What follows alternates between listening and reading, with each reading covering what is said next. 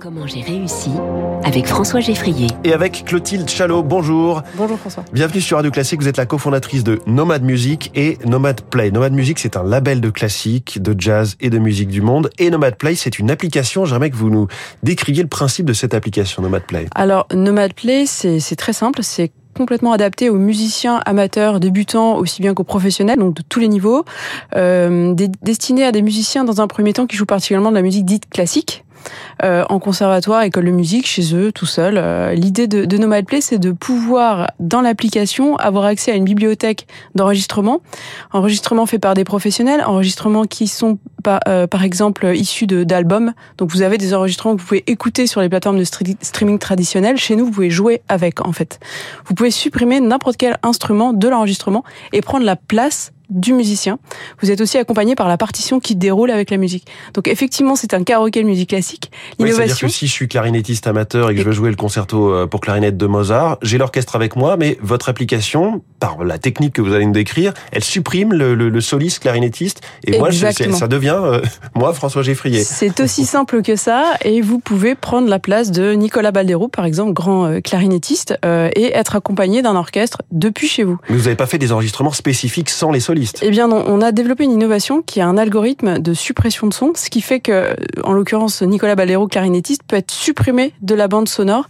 Et là, euh, je ne vous dévoilerai pas le secret de l'algo, car ah nous bah l'avons. J'ai très envie de savoir ah, comment écoutez, ça se fait qu'on puisse on peut supprimer vous recruter peut-être, mais euh, le son, alors que tous les micros sont ensuite mélangés, j'imagine, dans une piste stéréo. Enfin, en on fait, va pas rentrer dans la technique pure, mais mais c'est un algorithme. Un algorithme. On récupère des enregistrements soit live, donc de maisons de radio. Par exemple, si nous faisions un partenariat avec Radio Classique, nous pourrions récupérer les enregistrements faits par les orchestres et par vous-même d'ailleurs, euh, et les récupérer et ensuite les passer dans l'algorithme. Et là, nous pourrions ensuite enlever chaque euh, chaque musicien. Oui, parce que vous pouvez aussi enlever, euh, pas forcément, ça peut être le premier violon, ça peut être le, troisième tuba. Exactement. Euh, on a on a beaucoup d'orchestres, notamment le Philharmonique de Strasbourg, l'Orchestre de chambre de Paris. On travaille aussi avec Renaud Capuçon, donc vous pouvez prendre la place mmh. de Renaud Capuçon ou jouer avec lui dans votre salon. Bon, on embrasse Renaud Capuçon et son frère Gauthier qui, qui sont très présents tous les deux sur sur Radio Classique.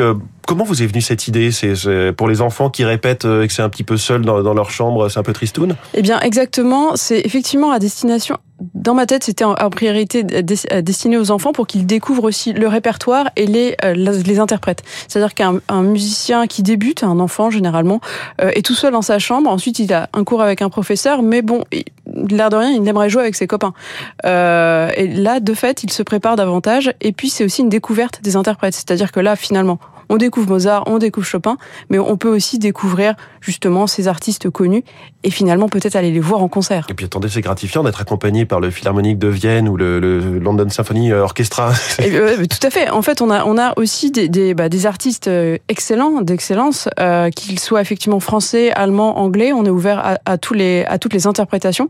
Et l'idée aussi à terme, c'est d'avoir plusieurs interprétations d'une même œuvre. 9,99€ par mois, ça c'est pour les particuliers, mais vous vendez aussi des licences aux conservatoires, aux écoles de musique Tout à fait, on vend des, des abonnements, donc là, un nombre, on package des licences, et on a actuellement 30 conservatoires qui sont équipés de, de No Bad Play.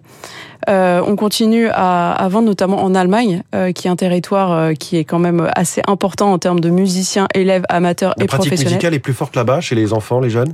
Beaucoup, beaucoup de, de, de pratiques mmh. de, de, musiciens, oui, effectivement. Après, les enfants ont plus de temps aussi dans l'après-midi pour avoir une pratique euh, sportive oui, les cours sont concentrés sur le matin, effectivement, en Allemagne. Alors, il y a 15 000 partitions disponibles. Aujourd'hui, vous avez 60 000 utilisateurs. Vous visez un marché mondial au total qui pèse 300 millions de musiciens amateurs, donc ça vous donne un petit peu de marge. Oui, tout à fait. Alors, effectivement, 300 euh, millions de musiciens amateurs. Le, le marché aussi de la, de, des ventes d'instruments et accessoires euh, s'élève à 38 milliards de dollars.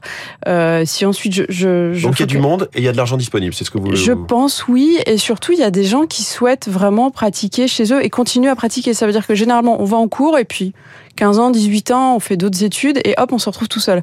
Et là, ça permet aussi de d'avoir une longévité aussi par mmh. rapport à sa pratique.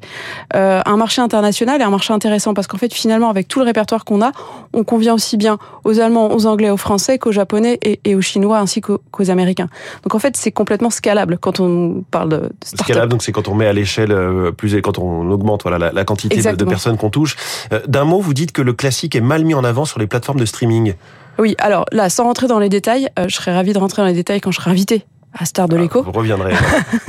Mais en tous les cas, euh, effectivement, sur, sur la, la, la vingtaine d'années qu'on vient de passer, la musique classique n'était pas non plus la priorité des, des, plateformes de streaming pour, pour des raisons euh, à détailler plus tard.